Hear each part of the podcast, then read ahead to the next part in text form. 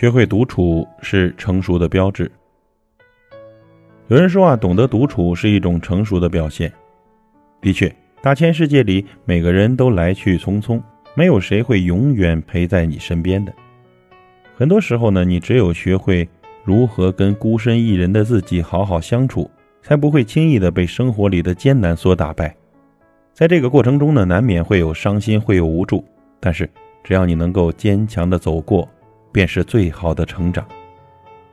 哪怕在没有人陪伴、没有人嘘寒问暖的日子里，你也仍然可以一个人吃饭，一个人上班，一个人走路回家，不再幻想着谁在陪你一辈子。有时呢，即便很渴望有个伴，可也会让自己习惯；即便内心很脆弱，可也会伪装成坚强的模样；即便有很多话想说，可也会独自一人去消化。因为每个人都有自己要走的路，没有人能陪着你一直走下去；每个人又都有自己要做的事情，没有人能义无反顾地护你一世的周全。在这个世界上。和你相处时间最多、最了解你的人，终究还是你自己。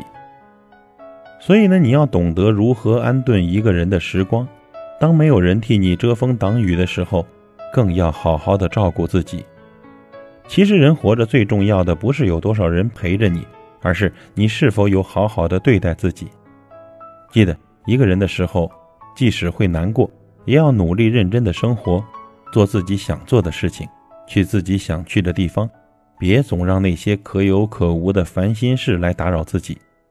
一个人的时候，即使会孤独，也要积极的面对一切，多给自己一些鼓励，多想一些高兴的事情，别总让自己背负太多沉重的包袱。一个人的时候，即使会无助，也要勇敢踏实的走好前进的每一步，哪怕前面的路再艰难，也别轻言放弃。生活是自己的，值得用最大的诚意去对待。